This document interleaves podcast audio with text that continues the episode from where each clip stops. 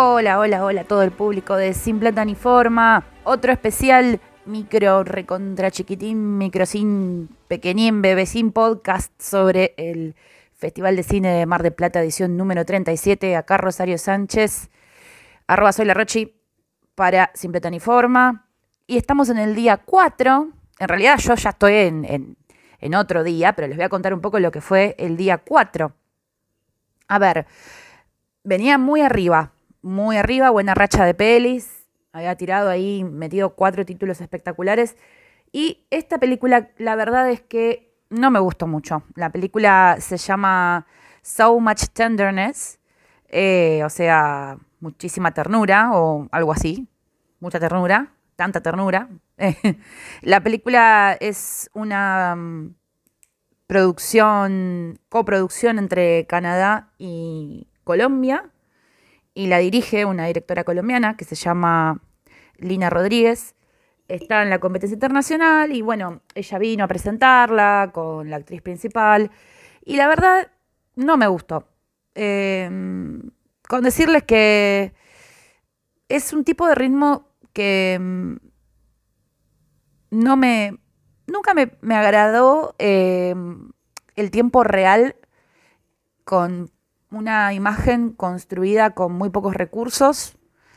Y, a ver, son 20 minutos, la primera secuencia, la primera escena son 20 minutos de un viaje donde nadie habla y algo está pasando. La película habla sobre la emigración del protagonista eh, desde Colombia hacia Canadá y obviamente esta primera parte es ese proceso. Ella está en un auto con una canadiense con la que no se habla, después se mete en el baúl del auto de la canadiense y bueno, luego siguen ocurriendo cosas, ¿no? Pero se vuelve bastante denso. Eh, y después cuando arranca, arranca como con una frialdad, no me gustó la calidad actoral, no me interesó la propuesta de la historia, la premisa.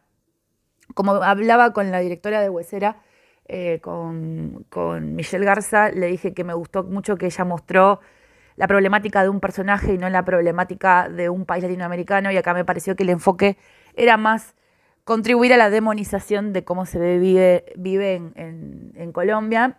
No digo que sea primer mundo Colombia, no voy a engañar a nadie sobre la calidad de vida, todos lo sabemos, pero creo que es un, relato ya contado, una narrativa ya, ya explorada y la verdad es que sumado al ritmo no me gustó. Pero bueno, eh, la directora parece que es muy querida para, el festival y son también, que es su, película número 2, 3, no sé. Así que probablemente eh, mejoren sus propuestas con el tiempo. Le deseamos lo mejor a Lina Rodríguez. Y seguimos con, vamos a los bifes, em, la charla de John McTiernan. Eh, John McTiernan es nada más ni nada menos que el director de la primer película de la saga de Duro de Matar, como así también eh, otra famosísima saga que es Depredador. Él dirige las primeras dos películas de ambas sagas, ¿ok? Em, por un lado, desde mi experiencia, yo no me imaginaba que iba a ser algo tan trascendente estar presente en esa charla, porque, a ver, ok, Duro de Matar, y Depredador y después otras películas más que él tiene, eh, que dirigió, como, a ver, que vi además, porque hay muchas que no vi. Em, una es Trece Guerreros, por ejemplo, que es una película muy, muy pochoclera. Em, el hecho de que fuera director de ese, de ese, tipo de películas, activaron los, se activó mi prejuiciómetro y dije, esto va a ser como estar en una Comic Con, ¿ok? Ya desde la fila vi que había gente con, camisas a cuadros y, remeras de cine, dije, esto es muy Comic Con. Eh, y encima con el plus de la nostalgia, muchos DVDs ahí de Duro de Matar. Y, fui como, paso el rato. Hice una hora de cola. Pero cuando entré eh, y empezó la charla, fue impresionante porque es un tipo que es muy solemne, el director, y que sinceramente, em, no era la típica charla fluida, por más que nunca es del todo fluida una charla con una persona angloparlante, ¿no? Hay un intérprete de por medio, con el moderador hay que tener un timing, pero era un tipo que hacía pausas largas, eh, en silencio, y miraba al techo y respondía como si, si hubiese escrito un ensayo. Cuando la, la, la intérprete traducía era increíble el nivel de elaboración de la respuesta que el tipo daba a preguntas que parecían tan sencillas. Y me pareció que no estaba muy a gusto el moderador, me pareció como que eh, el moderador, que es Pablo Conde, el director artístico del festival, eh, le hizo preguntas básicas, como por ejemplo, ¿cuál fue tu, primer acercamiento al cine? Em, le preguntó sobre su elección de haber estudiado antropología a John McTiernan y él le contestó algo así como, bueno, a ver, no hay mucha diferencia ¿no? entre la antropología y el cine. Y cito, es observar gente y entender qué está pasando. Bueno, ahí silencio incómodo de parte del moderador y la gente riéndose, bueno, porque básicamente tenía mucha razón y era muy sabia su respuesta. Y así hubo varios momentos, ¿no? Pero de todos modos, eh, el recorrido que él hizo por su acercamiento hacia el cine fue más que interesante.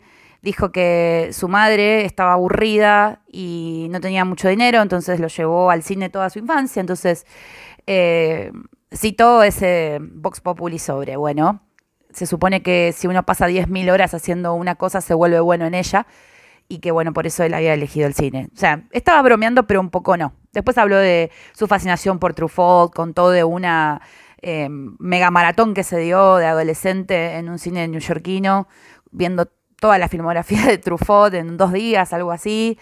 Eh, y sobresaltó que a él le interesa un cine con narradores igualitarios y que critica con, esa, con ese tipo de cine que le gusta la visión quizás de los narradores. Eh, con narradores me refiero a los narradores visuales, ¿no? La cámara, de las cámaras eh, en el cine europeo, que, enseguida están marcando cuán pretenciosos y cuán eh, cultos son estos realizadores y realizadoras, y no se ponen al nivel de una comunidad promedio, o sea, la gente que los está mirando, ¿no? Siempre como marcar la diferencia de cierta elevación o elevación este, tanto moral como cultural.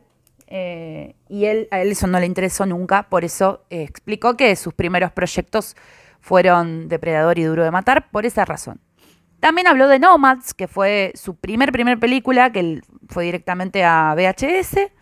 Em, en el año 1986 y bueno, em, ahí creo que se puso más a tono la cosa con el moderador, porque bueno, el moderador era muy fan de esta película em, y quedé con ganas de verla. Después, todo lo que dijo respecto a los experimentos que hizo de manera audiovisual fue increíble. Explicó que en total en su vida estudió 14 años, distintas carreras, eh, estudió mucho más cine que otras cosas, estudió antropología, primero, su primer, primer eh, carrera fue en Juilliard, o sea que empezó con la música, y finalmente el cine eh, a full, contó que estuvo en un proyecto de, universidades que habían en los 70 que eran con un enfoque más liberal y que mm, donde todos fumaban porro y se ponían a filmar y donde, donde aprendió muchísimo sobre hacer efectos especiales caseros y eso fue muy, muy interesante. Pero lo más interesante, para ir cerrando, porque la verdad que fue una charla donde yo sentí que se me abría la mente de una manera eh, también quizás entre psicodélica y lisérgica, pero ordenada. Eh, lo que me gustó fue que él quiso que le preguntaran cosas. Entre las cosas que quiso que le preguntaran, que instó al moderador a que le pregunte, fue qué opinaba sobre las películas de superhéroes. Y para esto, amigues, hizo un recorrido por la historia de la comunicación gráfica y el arte gráfico de la humanidad, hasta llegar a decir que eh, qué anomalía tenía eh, el cine de superhéroes. Que el cine de superhéroes evoca la no humanidad y que eh, eso había ocurrido en otros siglos atrás, no me acuerdo ya, lo posicionó hace muchos, muchos cientos de años atrás, en las representaciones gráficas. Que eso se había podido lograr cambiar Em, a partir de eh, David, eh, vieron el pintor neorrealista, me parece que, era, y que empezaron a, mostrar representaciones gráficas como de personas más em, ¿no? humanas, más ordinarias, trabajando, no poderosas, hizo un enfoque muy importante en el tema del poder, y que eso luego de, a mediados de los 90, en el siglo XX, con la compra de grandes estudios por personas que no tenían eh, una gran formación cultural para lo que él le respectaba, ¿no? Lo que él le parecía, se había invertido y se habían empezado a contar historias que no decían la verdad de la humanidad y esa era su crítica sobre el cine de superhéroes, súper antropológica y, sociológica.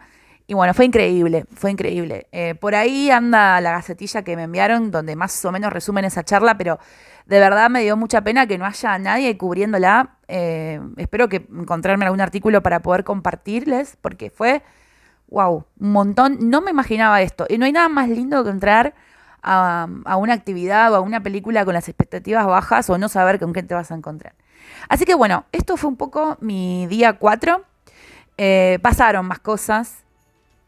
El repaso por la, por la gacetilla del día tiene em, varias em, actividades, pero bueno, los voy a dejar por acá porque se hizo larguísimo y sigo en el próximo episodio. Hasta luego, vuelvan prontos.